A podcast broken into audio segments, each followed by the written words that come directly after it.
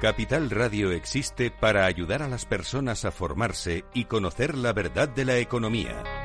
Los valores que Capital Radio defiende son la verdad, la libertad y la responsabilidad. Capital Radio es una empresa independiente que no se identifica con ideologías políticas. Capital Radio está aquí para ayudar a las empresas a comunicar cómo crean valor. Capital Radio apuesta por empresas sostenibles, transparentes y comprometidas con la sociedad. ¿Y tú? ¿También quieres trabajar por un mundo mejor? Aquí tienes tu sintonía. Capital Radio, con la gente que aporta y no se aparta.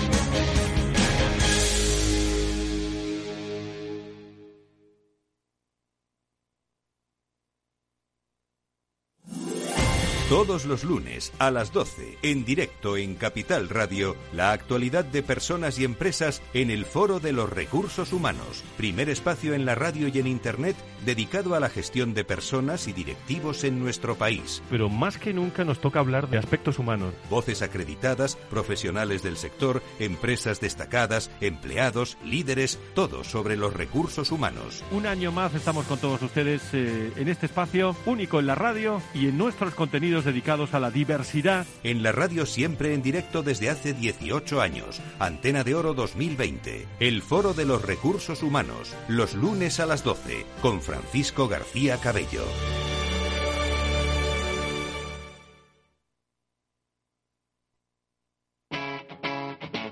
Capital Radio.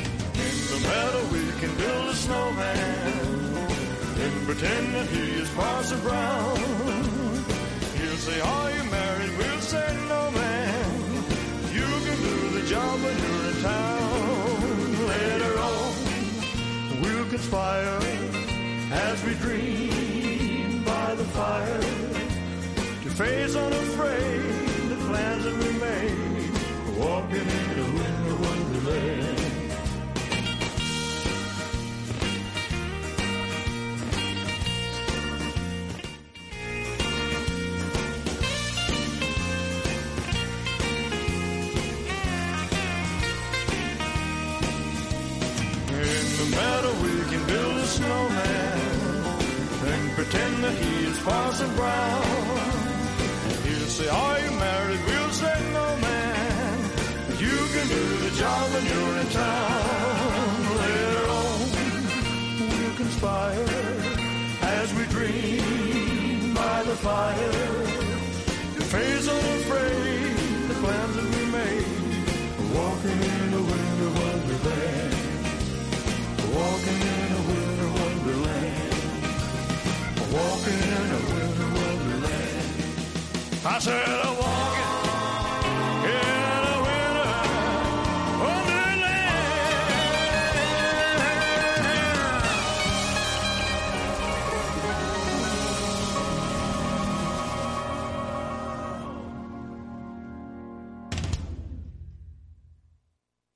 Capital Radio existe para ayudar a las personas a formarse y conocer la verdad de la economía. Los valores que Capital Radio defiende son la verdad, la libertad y la responsabilidad. Capital Radio es una empresa independiente que no se identifica con ideologías políticas. Capital Radio está aquí para ayudar a las empresas a comunicar cómo crean valor. Capital Radio apuesta por empresas sostenibles, transparentes y comprometidas con la sociedad. ¿Y tú? ¿También quieres trabajar por un mundo mejor? Aquí tienes tu sintonía. Capital Radio, con la gente que aporta y no se aparta.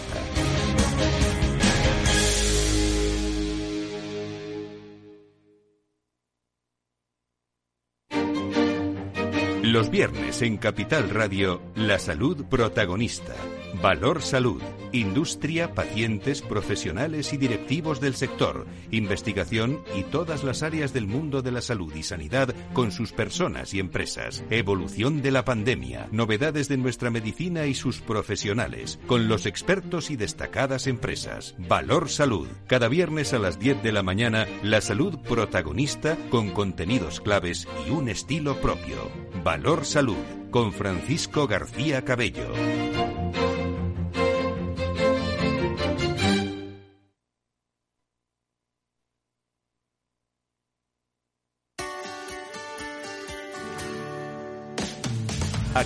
En Capital Radio, está el programa más divertido y de mayor influencia en el mundo del capital humano. Todos los viernes a la una de la tarde, únete a Humanos en la Oficina, presentado y dirigido por el speaker internacional Miguel Ángel Pérez Laguna.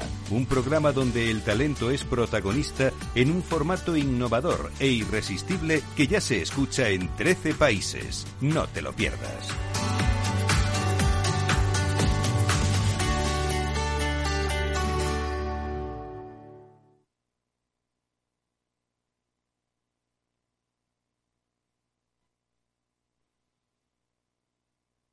El Estado Ciudad, con Ramiro Aurín y Diego Jalón en Capital Radio. Programa patrocinado por Suez Advanced Solutions, líder en soluciones integrales en gestión del agua y la energía.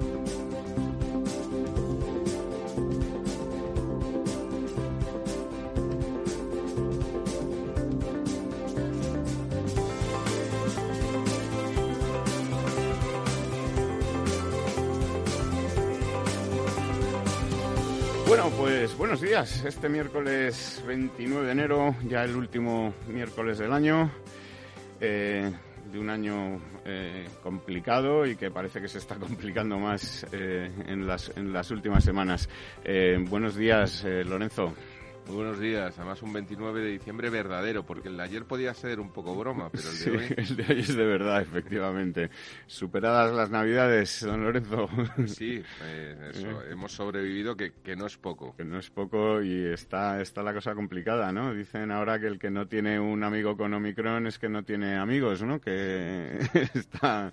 Así es, es una, ahora sí que es una auténtica epidemia, ¿no? Epidemia, una, eh, pandemia a nivel mundial, pero esto sí que yo creo que como ocurrió al principio, ¿no? O sea, o la sensación que yo tengo en Madrid es la de la primera ola y esta, ¿no? Que realmente empezabas a ver gente conocida, famosa. Pero fíjate, una, una, una piedra de toque, un, una- la- la- cómo marca las escalas, es que en la primera, en la primera ola hubo algún futbolista con, con, con COVID. eh, ahora hablan de equipos, ¿no? Equipos enteros, sí, equipos enteros, ¿no? Sí, yo, yo creo, eh, vamos, y los datos creo que así además lo, lo reflejan también, que lo que es el número de contagios es eh, muy superior al que se registraba al principio de la Otras primera ola. Porque ya no existen ni los, ni los test, ni los autotest de las farmacias, imposible localizar. Claro, y, y sobre todo además porque yo creo que, que, bueno, primero se han, ha, ha- ha habido muchos test eh, que se han hecho y mucha gente que se ha dado cuenta de que era positiva simplemente por ese test de precaución para no contagiar a nadie, a pesar de ser asintomáticos, que hubiera sido en otra época del año seguramente no hubiera ocurrido, es decir, no se hubieran detectado esos contactos, pero, pero a mí la sensación es que hay mucha más gente que conozco que tiene Omicron, o sea, tiene COVID, que, que lo que ocurría al principio de la primera ola, ¿no? Que como dices tú, Bueno, pues sí, había casos en la dicen que Puede ser prensa. hasta 70 veces más contagioso, ¿no? Realmente yo creo... Yo, yo la verdad es que eh, esto ya lo he comentado alguna vez, ¿no? Yo creo que estamos el fin de la pandemia porque nos, lo- como lo vamos a coger todos, ¿no? Pues eh, vamos a inmunizarnos con la inmunidad de rebaño de verdad, ¿no? Porque esto es tremendo. Mm, pues entra por la puerta en este momento nuestro nuestro director, don Ramiro Aurín, que y, no es Omicron. Que parece que, me acabo de marcar un Lorenzo Dávila por la cara. que, que Espero que no me cobre derechos de autor, don Lorenzo. Bueno, pues todo se andará, ¿eh? que, el fin de año va muy mal. Está la cosa muy mala. parece que tampoco es, es eh, positivo, ¿no? Que ahora lo que nos gusta Todos es... negativos. Lo que nos gusta ahora es ser negativos, ¿no? En vez de ser Totalmente. Eso de ser positivo es una antigüedad. Efectivamente. Pues nada, aquí estábamos, don Ramiro, comentando pues eh, que hemos, parece, eh, llegado a este final del año con el pico no eh, más alto de contagios de toda la pandemia. En lugar de llegar con el pico y la pala, ¿qué es lo que hay que hacer para realmente ganarse la vida? Sí, sí, ¿no? Que, que es el pico más grande en lo que es número de contagios de toda la pandemia desde el principio, es decir, que antes, vamos, que igual que al principio comentaban Lorenzo, pues hombre, se sabía del caso de un jugador de fútbol, de un cantante, de un no sé qué, ahora son equipos enteros, son todos los amigos conocidos, etcétera. Eh, que el que no tiene un amigo con COVID es porque no tiene amigos. Es que no es eh, nadie. claro, sí, y entonces, pues, eh, bueno... Se hacen listas. El que tiene más, más conocidos con COVID es el más importante. Vamos a ver cómo acaba la cosa, aunque ya ha dicho el presidente Sánchez que esto, y, creo que hoy va a hacer también un discurso de, de bueno, balance del año. Eh, que esperamos todos con ansiedad porque vamos, eh, ya sabe usted que... De eso por eso he llegado tarde, me he tenido que tomar unas, unas ansiolíticos que, y tal. que ha dicho que bueno, que esto lo vamos a pasar estupendamente y que no pasa nada, que los hospitales... Bueno, han puesto restricciones para la entrada en España, de todas maneras. Acaban de ponerse esta mañana, eh, pedir pruebas o de o, pasaporte COVID o PCR. Por, si viene alguno que no lo tenga y, y pedirle que pase. directamente. Bueno, en Sudáfrica ha prácticamente desaparecido el COVID en cuestión de una semana. ¿eh? Sí, parecía esos Después picos de haberlo cogido espectacularmente, yo creo que lo ha cogido todo el mundo y Eso es, esos picos de bolsa que cuando ya uno dice voy a entrar, voy a entrar, entonces ¡pum! se cae y en dos días ha desaparecido. Sí, y además eh, con, con pocas hombres es verdad que la población de Sudáfrica es mucho más joven que la europea y que la española. Y, está menos vacunada. Eh, está absolutamente nadie vacunado, o sea, hay, los niveles de vacunación son del 3, el 4% pero que están es infectados, que, decir, están auto, autoinmunizados. Sí, pero que las hospitalizaciones y tal han sido mucho más bajas que en otros. No han pasado del veintitantos por ciento de los afectados por COVID al 1,7 por ciento, que está indicando que realmente estamos ante una ante una enfermedad que probablemente sea menos grave que una gripe, ¿no? Ojo, eh, a quien le toque le ha tocado, ¿no? Es decir, que, que, hay casos graves y hay casos que llegan a la UCI, pero bueno, yo creo que... Don Lorenzo, ya saben ustedes, lo digo para el oyente que no esté informado, no es negacionista, pero es perfilista, o sea, que se pone de perfil delante de esas cosas. Como él lo pasó, se puede tirar el pingüis, que diría el castizo, de que no hace falta que se vacune porque ha pasado el COVID. Pero amigo de la vacuna, amigo, amigo, amigo, no era, ¿eh, don Lorenzo? Bueno, mientras tenga anticuerpos de manera natural, ¿no? Exactamente, es usted medio negro, por lo que veo. Perdón, africano. Medio africano, sí. Muy bien, pues nada, si quieres eh, podemos empezar, o si queréis podemos empezar hablando de nuestros embalses. De sí, porque están los campos verdes, por lo menos aquí en Madrid. De cómo acaban el año nuestros embalses. Hombre, la verdad es que ha llovido estos días de Nochebuena, Navidad, eh, han sido muy pasados por agua. Eh, parece que la cosa ya, en lo que se refiere a la previsión, es que ya no va a llover prácticamente en ninguna parte de España, por lo menos hasta el lunes o el martes que viene. Es decir, que la semana que tenemos por de los siete días naturales que tenemos por delante eh, nos van a dar eh, tregua en lo que se refiere a las lluvias, que, bueno, tregua a lo mejor nos vendría bien que siguiera lloviendo. Pero en otro sitio. Ahora vamos a ver eh, que los embalses, pues esta semana han vuelto a subir por cuarta semana consecutiva. Eh, un 0,39%, que no es mucho, son 220 hectómetros cúbicos más. Eh, pero lo cierto es que si, bueno, la, situación es que estamos en el 42,66 frente a un 50% de la misma semana del año pasado y frente a un 55%, que es la media de los últimos 10 años, ¿no? Es decir, estamos 7 puntos por debajo de, la media de los últimos 10 años. Pero, como os decía, por cuencas las noticias son casi un poco mejor que si vemos la situación en general, ¿no? Eh, ¿Y por qué digo que son mejor las noticias? Pues porque la cuenca del Guadalquivir, que es una de las que está en peor situación, es de las que más crece esta semana. Crece un 1,29, aumenta en 106 hectómetros cúbicos su agua embalsada y se sitúa ya cerca del 28%, Bueno, ¿no? pues Estando en- nada del otro mundo, Estando bueno. en el 26, pues eh, bueno, la verdad es que, que digamos que ahí sí se han notado todas esas lluvias que han caído, que por cierto provocaron inundaciones en bastantes zonas de, de Sevilla y de Córdoba.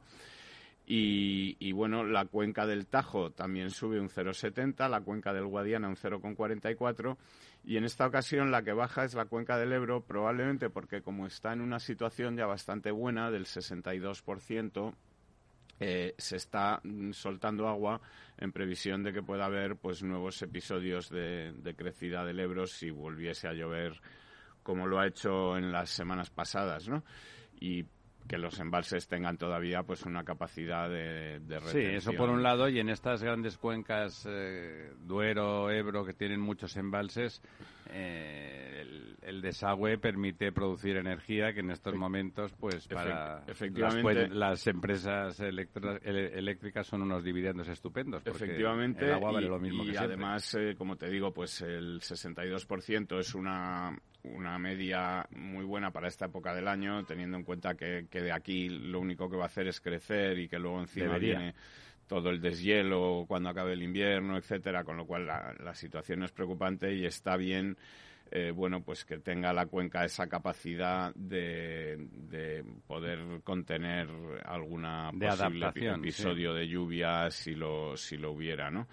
Eh, el- ahora mismo el Ebro está en la media de los últimos 10 años, es decir, o sea, está en una Sí, y situación... si hubiera querido, por decirlo de alguna forma, Sí, estaría por pod- podría estar mu- mucho mucho mejor, ¿no?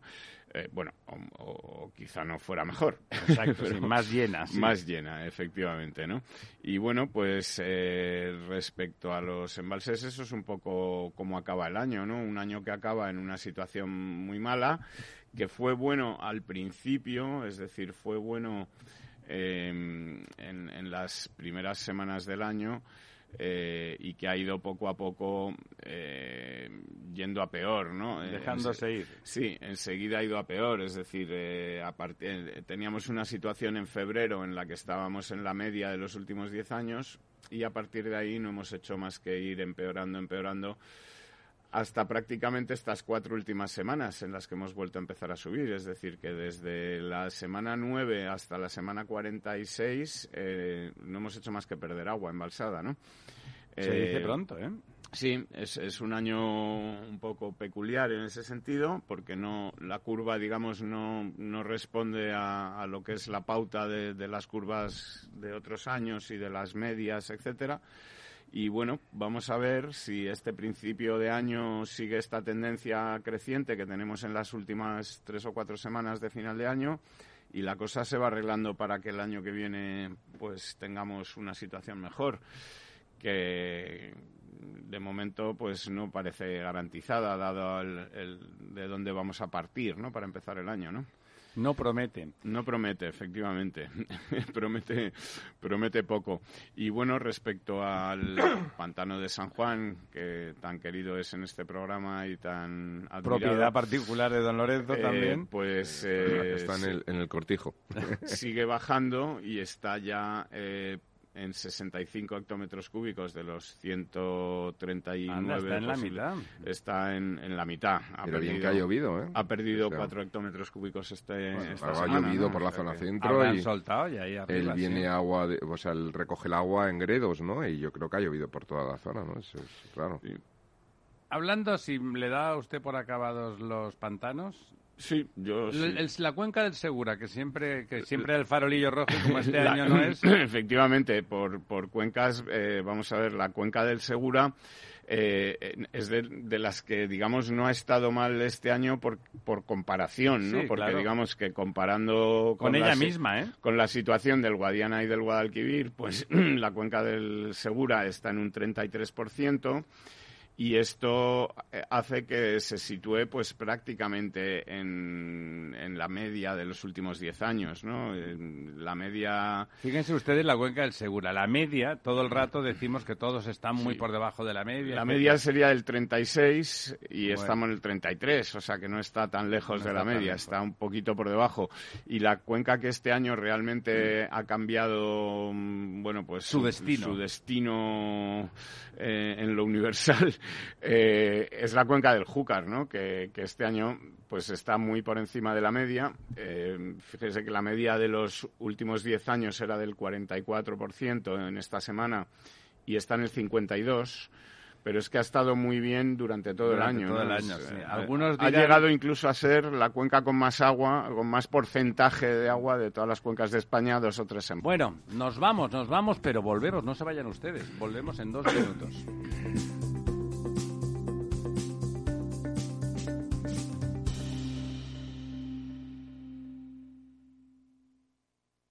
Estado Ciudad, Capital Radio.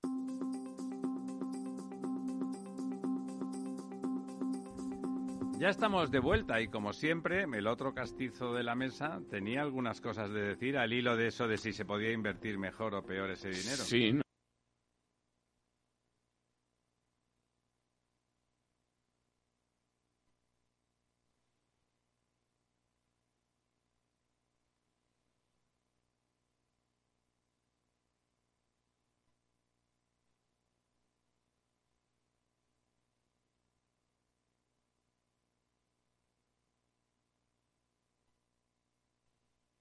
Gráficas Naciones. Más de 50 años de experiencia en el sector de las artes gráficas. Apostamos por la última tecnología tanto en impresión offset como en digital y gran formato. Realizamos todo tipo de impresión. Tarjetas de visita, folletos, libros, vinilos, decoración y montaje de stands. Más información en el 91 629 2145 o en gráficasnaciones.es.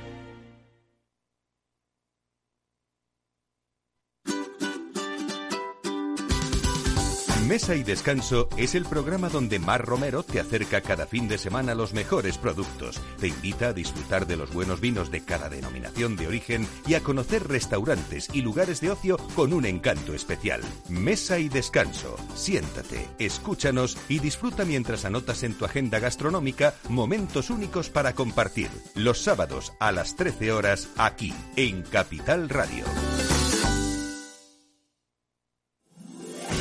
15 años con personas y empresas dan para muchas opiniones, reflexiones y conocimientos de recursos humanos. Escucha el Foro de los Recursos Humanos todos los lunes a las 12 del mediodía en Capital Radio, un punto de encuentro de excepción con personas y empresas, con Francisco García Cabello.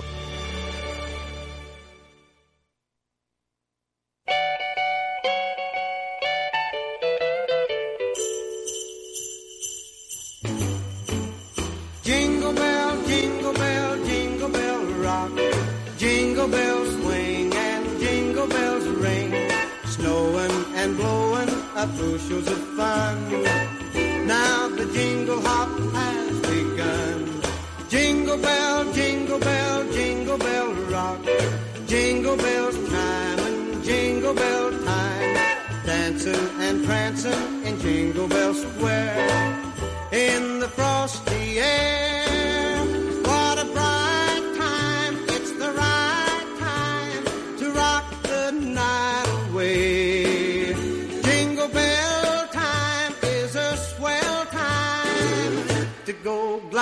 In the one horse sleigh.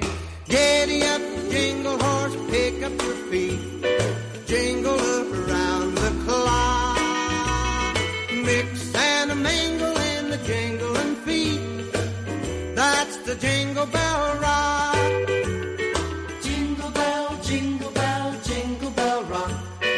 Jingle bell chime jingle bell time. Dancing and prancing in jingle in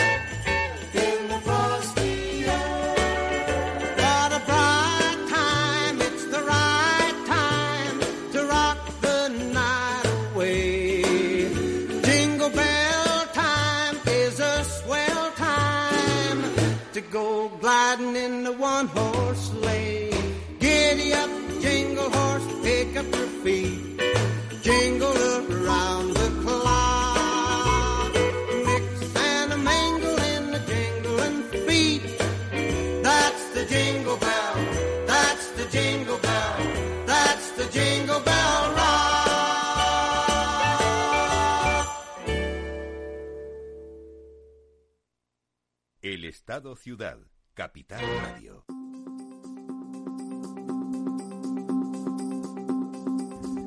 Ya estamos de vuelta y como siempre, el otro castizo de la mesa tenía algunas cosas de decir al hilo de eso de si se podía invertir mejor o peor ese dinero. Sí, no, a ver, que, que la cuestión, yo me imagino que, que todo esto se hará también como se hace o como se están haciendo los grandes desarrollos urbanísticos en Madrid, con eh, dinero público y dinero privado.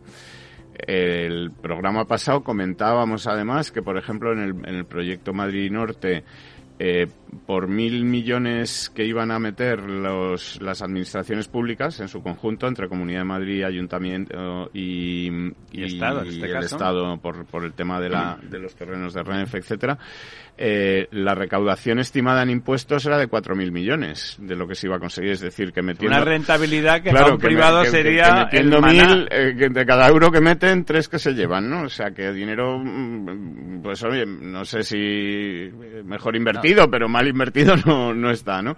Y aparte, eh, comentar que no es el único desarrollo que tiene Madrid en, En marcha. en marcha, eh, es decir, que proyectados están ya pues también la Solana de Valdebebas, está también el- todos los eh, desarrollos en el este, pues con, con la nueva centralidad del este, con Valdecarros, con los Aijones, eh, el Abroñigal, eh, que en su conjunto van a, a producir, a- que se construyan unas 156.000 viviendas nuevas en, O sea, medio en millón de en- En personas. la ciudad de Madrid, que es, sí, aproximadamente unos 400, 500.000 eh, nuevos habitantes o nuevas eh, personas que podrán habitar en estas en estas ¿Me, 156.000 me permites un pequeño matiz? Sí, Estoy sí. ahora con la calculadora. 156.000 viviendas.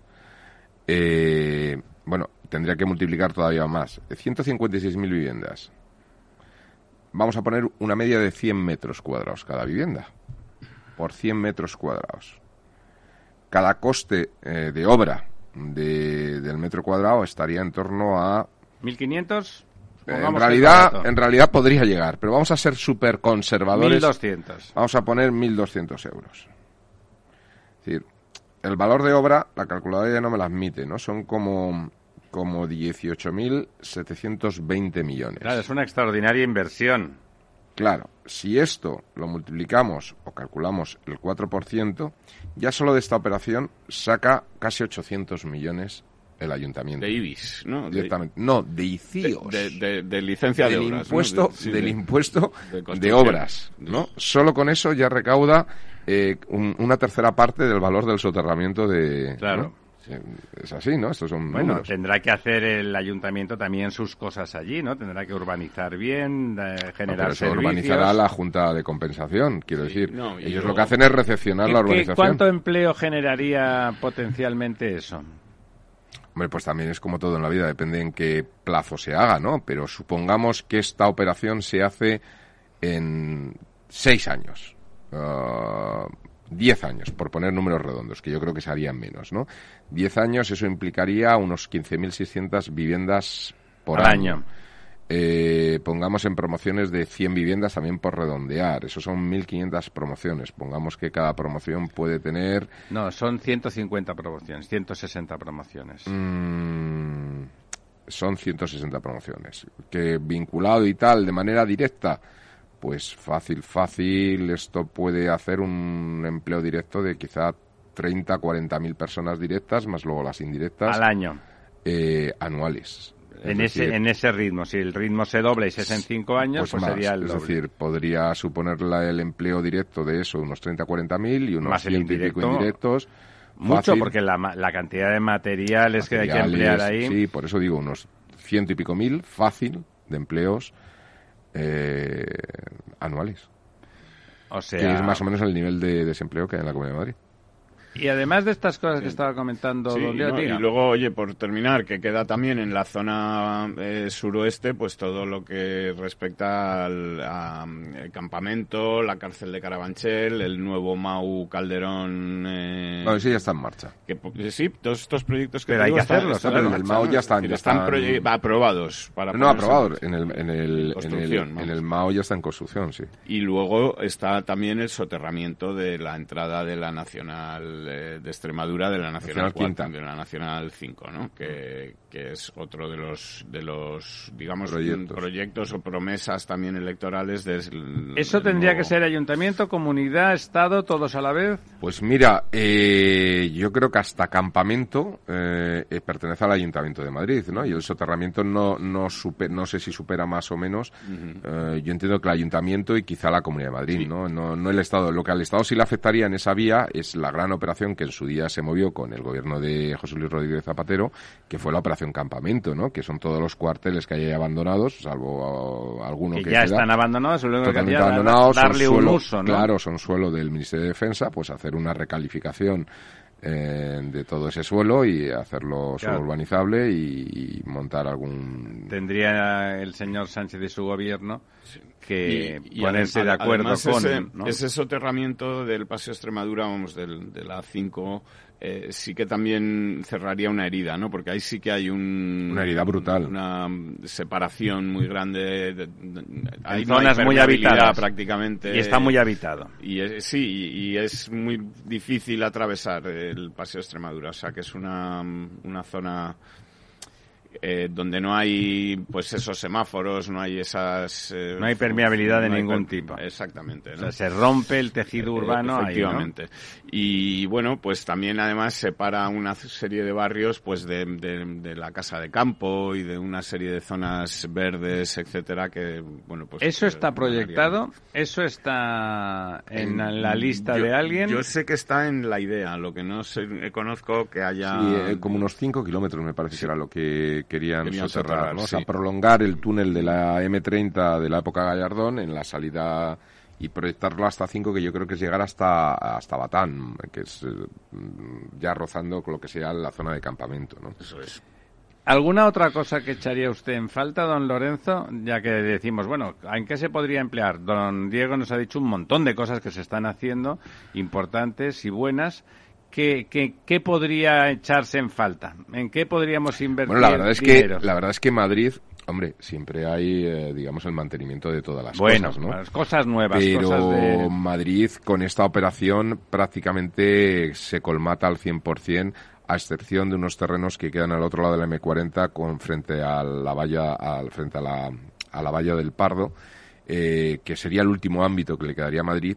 Y recordemos, y esto es importante, que por ejemplo todos los desarrollos del este implica que el último bastión, y esto ha sido éxito, yo creo que de todos los gobiernos de la democracia, que todos han hecho su labor por intentar, eh, me refiero a municipales y regionales, por intentar quitar el chabolismo en, en Madrid, ¿no? Eliminar Queda todos los barrios. todavía... Todavía queda esa cañada real eh, que quedaría absorbida por todos estos desarrollos del este. Es decir, todo esto que ha dicho él de Berrocales... eh, Quedaría el pozo del tío Raimundo. Claro, todo eso absorbería todo, todo lo que es la cañada real, quedaría integrada dentro de lo que es el desarrollo y bueno, pues entiendo yo que también es una manera de solventar un problema social, ¿no? Eh, aparte de, de- de la necesidad. Y desde el punto de vista infraestructural, igual que comentaban ustedes que soterrar la, la entrada de la Nacional 5 es importante y además es un, un tajo importante también en el tejido urbano. ¿Quedaría alguna otra cosa? Comentaba usted antes alguna conectividad con transporte público, con metro, metro ligero. Bueno, a mí como grandes infraestructuras, cercanías. fíjate, yo, yo sigo viendo necesidades. eh, lo que ocurre que yo creo que ya no sé a quién pertenece, cuál sería la administración real, ¿no? Pero todos los nodos de conexión entre las M30 hacia las M40 y las carreteras nacionales, todos esos encuentros son encuentros que yo creo que en muchos casos han quedado ya eh, desfasados. Por Sí, y eso que no están nada mal desde el punto de vista ni de su diseño ni de su tamaño. Bueno, pero, hay, alguno, hay alguno que, son se es congestionan muy con cierta facilidad. ¿no? sí. Uno de ellos, clarísimo, que ya está solucionándose, se supone, en la Operación Madrid Norte, era la conexión con la Nacional 1 desde lo que es Castellana, toda esta zona. Lo mismo ocurría con Colmenar, lo que decía decíamos con la Avenida de Ilustración. Es decir, toda esa Sí, zona... todo eso está en obras ahora. todo eso está ahora mismo en obras y entiendo que, que habrán pla- o querrán plantear una solución y entiendo que será óptima. Tampoco lo conozco pormenorizadamente, ¿no? Pero yo creo que ocurre lo mismo en, en la conexión con la Nacional 4, en el nudo al sur, con también las conexiones desde el centro de la ciudad con, con la Nacional 5. Es decir, los puntos de, de los nodos lógicamente, al final se piensan en una época, están 30 años funcionando y la- las necesidades son otras. ¿no? Cambian, sí. y, y precisamente los nodos son los, los donde se estrangula más la ciudad, ¿no? Entonces, yo creo que las grandes obras de infraestructura deberían ir eh, por ahí en cuanto a infraestructuras físicas, ¿no? Eh, lo que es Madrid, ciudad. Luego en la Comunidad de Madrid, hombre, pues yo creo que la labor que empezó haciendo mm, eh, anillos Esperanza Aguirre con todas las M45, M50. La M50, recordemos que es la carretera con mayor tráfico que hay, La parte autopista, sur, digamos, la que parte hay. sur. No, pero de España, es decir, Sí, que pero en la parte sur, digo, ahí la parte norte está es más, que la, más es que la parte norte no se puede cerrar porque está el Monte El Pardo y todo esto y quizá ahí pues pues no lo sé, quizá no esté justificado hacer un túnel que atravesara todo el Pardo, no no tendría mucho sentido, ¿no? Pero sí que es verdad que continuar con esa labor, tratar de abarcar, porque la ciudad sigue creciendo, ¿no? Pensemos que proyectado estaba hasta una M100, eh, que pasaba ya por eh, Por Guadalajara digamos, directamente. Sí, sí, sí, no, pasaba por Guadalajara, efectivamente, ¿no? Y, y, y, bueno, pues ya llegaba al- a conectar muy de cerca a Toledo, a- es decir, que son ciudades que ya se han convertido en, en ciudades que están dentro Del del- nodo gravitacional de Madrid. del Gran Madrid, ¿no? Entonces yo creo que empezar a pensar en el Gran Madrid es importante. Mm. Y fíjate que una de las cosas más singulares de este proceso es que cuando se crearon las comunidades autónomas, Madrid se monta como comunidad autónoma porque nadie la quiere. No la quieren ni los de Castilla-La Mancha, que hubiera sido quizá la zona más lógica Sí, geográficamente. y era- eh, tenía sentido que no la quisieran, porque era tan la dimensión gravitacional era tan distinta que distorsiona y todo, ¿no? planteaba como costes más desventajas que ventajas. El caso es que nadie la quiso y se formó como una comunidad autónoma. Y claro, ahora empieza a tener fuerza como una ciudad, eh, como una- Estado, casi. Sí, sí, como una, como una comarca o una región ciudad, ¿no? Porque entonces tratar de planificar eh, ese territorio eh, con esa visión de, de gran urbe, eh, porque ya Madrid ha dado ese salto a ser realmente una urbe global, ¿no? Sí, una cada gran vez ciudad más, ¿no? Del vez- mundo. Eso es, ¿no? Entonces yo creo que esa planificación, pues es lo que falta por terminar. Yo creo que ahí Esperanza Aguirre tuvo esa visión en su momento de, de tratar de acercar y llegar más allá y, y romper un poco con el esquema de la, del eje central, de la centralidad de, digamos, de las radiales históricas del 19 y empezar a hacer circunvalaciones. Yo creo que ahí es por donde tendríamos que ir, conectar las propias circunvalaciones. Es decir, Pero ya- vamos, no ve carencias sangrantes y por lo tanto el planteamiento general entre la lista no pequeña que ha comentado Mm. don Diego y eh, los proyectos, bueno, este en particular que comentábamos, que no deja de ser dentro del ayuntamiento, yo le es que creo que ya está todo. Estar más o menos aquilatado y no hay n- carencia sangrante que debería. de Yo creo que no, más allá de pintar cuatro colegios que probablemente lo necesiten y, y que y hacer un aula de informática y cosas así que Sí, probablemente también haga también, falta, sí. pues yo creo que este Eso, eso está que decía, como decía usted, Miguel Sebastián, que, que iba caminando por el túnel de, de Gallardón. Bueno, eso fue cuando se presentó alcalde de Madrid, eh, digamos que su spot publicitario era ir andando por el túnel de, en obras que estaba entonces de Alberto Ruiz Gallardón y recorría un metro y claro, bueno, eso es fácil de calcular, ¿no? Que vale un metro de túnel, Sí, etcétera, se ¿no? sabe, se- era Entonces mucho decía, mi- Esto es un centro de salud en la calle no sé qué de Orcasitas. Esto es, ¿no? Muchas necesidades que había identificado, lo cual está bien como un- eh, el hacer un mapping de necesidades, eso está bien, ¿no?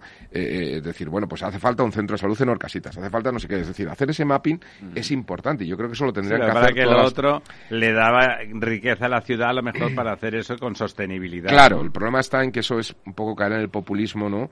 Y es no tener una idea de ciudad. Es decir, lo que, tra- lo que consiguió Alberto Ruiz Gallardón, primero desde la Comunidad de Madrid y después en el Ayuntamiento, es tener una idea, un- transmitir una idea de ciudad. Es, quería conseguir algo. Ahí la lástima es que no consiguió esa imagen internacional con las Olimpiadas. Debe ¿no? Fue ser- el gran, porque eso hubiera sido la puesta, la puesta en escena, Sí. ¿no? El, el- el- el baile de salón este de los 18 Aquel años. desgraciado cup, cup of coffee in Plaza Mayor. Plaza Mayor.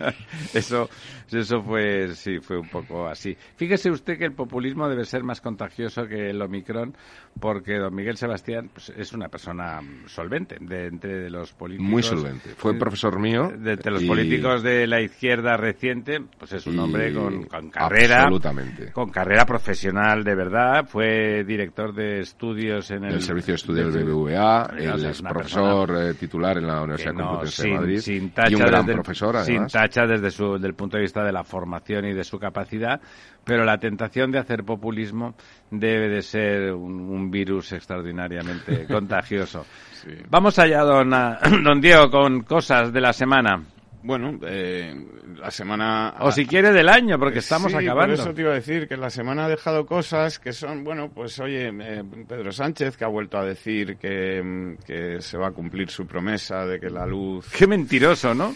Pero bueno, ya es una cosa que, en fin. ya pero cómo sabemos puede que decir no- que el precio que está que es brutal simplemente da igual si ni tan siquiera es culpa tuya senso estricto o sea de esas cosas Bueno, ha bajado significativamente, ¿no? En los últimos días. Los últimos días, pero ha subido otros días, ha bajado los otros días. No, la verdad es que, en fin, no.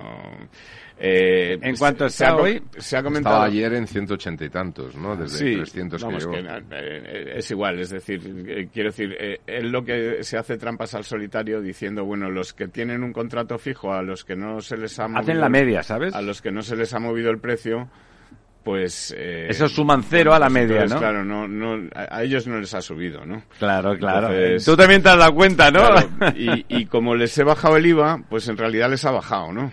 Que es cierto, pero eh, es decir, lo que es el el, precio... el problema es el otro, Lo- claro. Claro, lo que es el precio de la, de la eh, regulado por el, el precio en el que él es el que, digamos, Maneja. influye o tal, pues se ha subido de una forma disparatada, ¿no? Es decir, que, que ahí están todas las asociaciones de usuarios. Pero por eso le digo, O- el que está pagando, Opus, el que está pagando el regulado, estará poniendo ojos como platos, ¿no? Diciendo que qué es esto.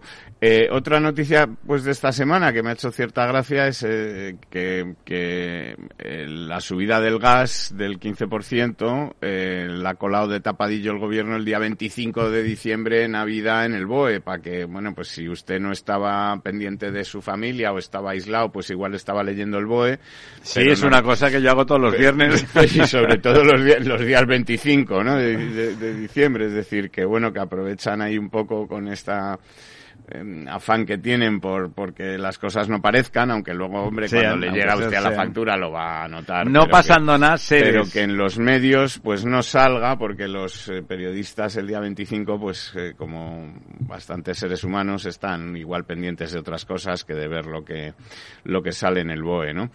Y luego eh, publicaban varios medios también estos días como pese a que el petróleo está bajando de forma bastante notable eh, también en parte por, por este repunte del COVID en el mundo entero, que también ha hecho que Claro, claro, modo, un poco la actividad. baje la actividad, etcétera, eh, pues eh, el precio de la gasolina y, de lo- y del gasoil en las gasolineras sigue subiendo, ¿no? Y esto es porque, digamos, los operadores petrolíferos Han comprado a futuros, que claro. no están repercutiendo mayores costes eh, de, de todo lo que no tiene que ver con el precio del petróleo, es decir, el coste del transporte, del refino, de la distribución, etcétera, para ellos ha aumentado y entonces están subiendo los precios, ¿no? Eso quiere decir que, por ejemplo, el margen bruto de la gasolina 95 ha subido en un mes 4,26 céntimos de euro por litro y el gasóleo pues se ha encarecido en 3,68 céntimos por litro, ¿no? Es Bueno, decir, eso es un clásico del absurdo con relación a los productos petrolíferos, semana. ¿no? Eh, normalmente ya sabemos que en el tema de los Sube inmediatamente y gasolinas, baja muy cuando- lento, ¿no? Efectivamente, cuando hay una subida pues eh, que se anuncia en la OPEP, ya está puesta ahí en, el- está en puesta, la gasolinera. Y cuando lleva dos meses bajando, pues todavía no acaba de llegar eh, esa bajada, ¿no? Que, en fin, pues, sí. Lo hemos vivido durante 40 años. que- eh, el- a, en- a todo esto... Que el- conste, déjeme que diga, esto no es culpa del gobierno. Bueno, el gobierno tiene unos impuestos en la gasolina que son casi No, pero, del- pero esa del- subi, ese mantenimiento del precio de la materia prima trasladado o no a las gasolinas, eso es el gobierno podría actuar bajando los impuestos, puesto que eh, como el precio es más alto recauda más. Es decir, que, que No, lo que le digo es que la traslación del precio sí, Sí. que es cosa de los Sí, sí, operadores. Es claro. cosa de los operadores, pero bueno, que el gobierno sepamos todos que tiene ahí un margen de que casi claro, el claro. 55% del precio de las gasolinas y los gasoil son impuestos. Son impuestos. sí. Y que si el gasoil eh, o la gasolina está a 50 euros, eh, a 5 euros el litro, el gobierno recauda eh, 2,5. Pero si está a 10 euros el litro, el gobierno recauda 5. Cinco. O sea, que podría cual, reducirlo a la lo mejor mitad. podría reducir un poquito, dado que, en fin. Eh, Un detalle, ¿no? Un detalle. Por pero aquello vamos, de fin de año. Tampoco creo que vaya a ocurrir ni este año ni el que viene. No. O sea que por ese lado eh, No esperen ustedes podemos estar tranquilos también, ¿no? Eh, entonces, bueno, no sé yo qué les ha llamado a ustedes la atención de este año, en fin, sobre las cosas de lo nuestro, ¿no? Hombre, Yo- las cosas de lo nuestro han estado marcadas por la, la- la cuestión energética, ¿no? Sin duda, ¿no? Han Efectivamente. estado- Han estado marcadas por eso que ha dominado el panorama y ha anulado, pues, eh, casi cualquier cosa. Eh, importante la aprobación de Madrid Norte, Ujú. aunque es, es local, pero es como significativo, mientras que en mi tierra, en Barcelona, pues no se aprueba nada. Se prohíben las licencias, como siempre nos ha recordado a lo largo del año don Lorenzo, pues no hay ni una, no, no se piden ya licencias porque las restricciones y cómo se piden en, en, en Barcelona son tan complejas. No, porque obligan a vivienda social dentro de las promociones que hacen inviable la promoción. Y entonces está todo parado, ya estaba parado porque el nacionalismo genera incertidumbre.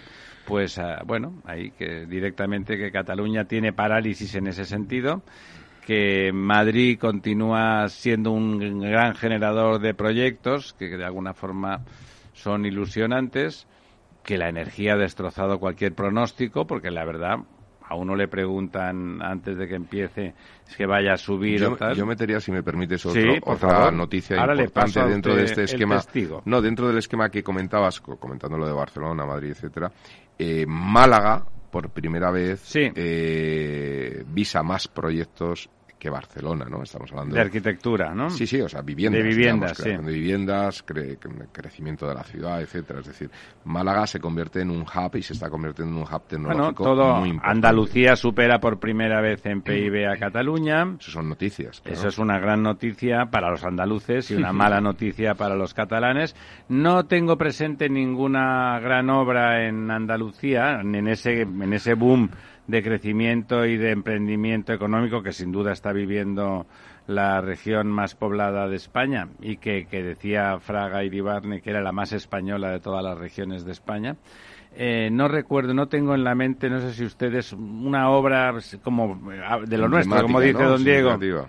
Que, sea así física, más significativa, verdad que tiene una buena conexión AVE, tiene mm, en general buenas autovías, pero bueno, quizá en infraestructuras no, no se está subrayando. Y quizá debería, lo hemos vivido este año eh, con la sequía que ha sufrido la cuenca del Guadalquivir, convirtiéndose en el farolillo rojo de las cuencas españolas, en que quizá debían de pensar en hacer algo que aunque no le caiga bien a EOPAS, eh, esa asociación que se dedica a decir que el agua hay que dejarla en su sitio, que cae del cielo y que es muy fácil, se saca un vaso y debería de ser gratis, pues a lo mejor habría que hacer algunas obras hidráulicas para que cuando llueve, como también nos ha comentado hoy don, don Diego, no- además de llenar los pantanos, si puede llenar más, mejor, y además no inunde, ¿no? Porque sigue habiendo. Eso también, señores, señoras, ustedes lo saben, se puede evitar. ¿eh? Hay obras hidráulicas de corrección, hay eh, encauzamientos, correcciones urbanísticas. Sin duda, muchas veces están los pueblos y, y las ciudades metidas en lugares que no deben. Pero bueno, como eso ya está así, pues habrá que hacer cosas. O sea, si lo que no se pueda arreglar aguas arriba o encauzando, pues habrá que liberar y tenerlo en cuenta pero pero bueno ahí ahí seguramente eh, habría que hacer cosas La- las confederaciones son se están transformando desde esos entes del Estado que gestionaban la globalidad casi de la economía dependiente del agua en cada una de sus territorios a cosas que están más implicadas con las comunidades autómica- autonómicas y que se han politizado. Y eso es muy malo eso es realmente malo, la politización de las confederaciones que han sido tradicionalmente una- un gran órgano. ¿Y usted, don Diego, Sí, qué es no lo que apuntaría? Yo quizá decir que este igual iba a ser el, el año en el que llegaban los fondos europeos y que se iban a hacer... Es como el porvenir que dice siempre don Diego, que nunca, Eh, digo, don Lorenzo, que nunca llega. El- parece que por fin han llegado 10.000 millones de euros eh, ahora justo a fin de año. Eh, es decir, que el 2021 lo podemos dar por perdido en cuanto a lo que es eh, Claro. la inversión de estos fondos europeos. Eh, que a ver si en el año 2022 pues siguen llegando y sirven para algo y realmente Sí, y- se y se aplican adecuadamente. Me infraestructuras importantes, se hacen cosas que digamos sean pues proyectos que generen luego riqueza y que la generen a, a largo plazo, y, como el que lo Norte. gestionen las, perso- las personas e instituciones capaces. Me lo comentaban ayer desde Haga y haga lo que haga, me está diciendo Félix desde la piscina que hoy hay que acabar tempranito, que tenemos mucha publi y eso nosotros no seremos los que se quejen. La Fenomenal. publi es Pues, buena para la salud de la radio. Amigas, amigos, Feliz, eh, año, año. feliz año saliente y feliz año entrante. Que ya saben, todo lo que entra sale. Un abrazo. Programa patrocinado por Suez Advanced Solutions, líder en soluciones integrales en gestión del agua y la energía. Al mal tiempo, mala helada. El cambio climático lo ha cambiado todo y los riesgos son más y más imprevistos, como las lluvias, las heladas o el pedrisco. Por eso necesitas un buen seguro agrario que garantice tu tranquilidad. Y ahora es el momento de contratar tu seguro de uva de vino. Agroseguro. Trabaja sobre seguro. Somos Mazapanes Barroso. En nuestra empresa elaboramos productos con ingredientes seleccionados siguiendo una tradición artesana transmitida de generación en generación desde hace más de un siglo. Te llevamos el auténtico mazapán artesano de Toledo a tu casa. Nos esperan fechas muy especiales en las que no puede faltar en tu mesa. Compra tus dulces favoritos en nuestra tienda online www.mazapanesbarroso.com o llamando al teléfono 92 535 3149. Disfruta del auténtico mazapán con Mazapanes Barroso, maestros artesanos tradición y calidad desde 1890.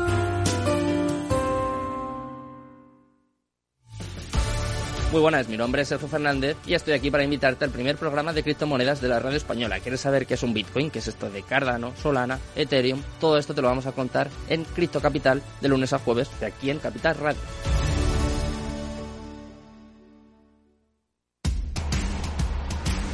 No pierdas detalle de todo lo que afecta a tus inversiones y a tu bolsillo. Toda la información en Mercado Abierto con Rocío Arbiza, de 4 a 7 de la tarde en Capital Radio.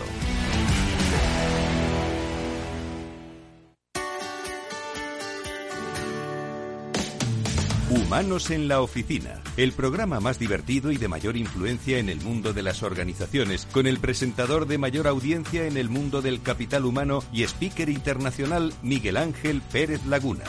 Todos los viernes a la una de la tarde en Capital Radio.